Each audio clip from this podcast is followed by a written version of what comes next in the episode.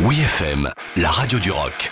Les bonnes histoires du rock avec Dom Kiris. Il était une fois Black Olson par Soundgarden. Black hole sun, won't you come?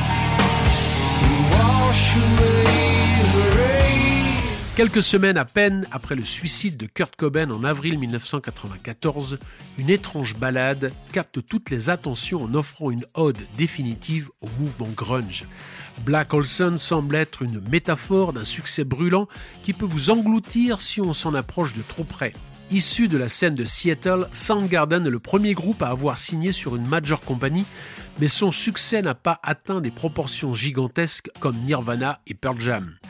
Tout va changer grâce à ce titre mélancolique assez inhabituel dans leur répertoire résolument heavy rock. D'ailleurs, il s'agit plus d'une composition personnelle du chanteur Chris Cornell.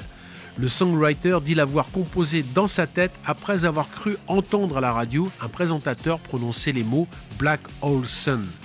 Ce qui m'intéresse, c'est la combinaison des mots, a-t-il déclaré à Uncut. Un trou noir est un milliard de fois plus grand qu'un soleil. C'est un vide, un cercle géant de rien, puis vous avez le soleil, le donneur de toute vie. C'était une combinaison de clair et d'obscur, ce sentiment d'espoir et de mauvaise humeur sous-jacente.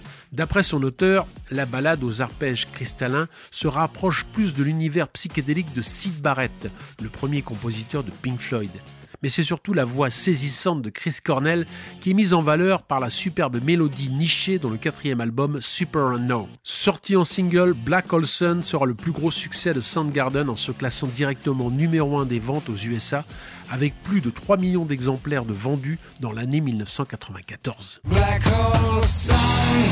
won't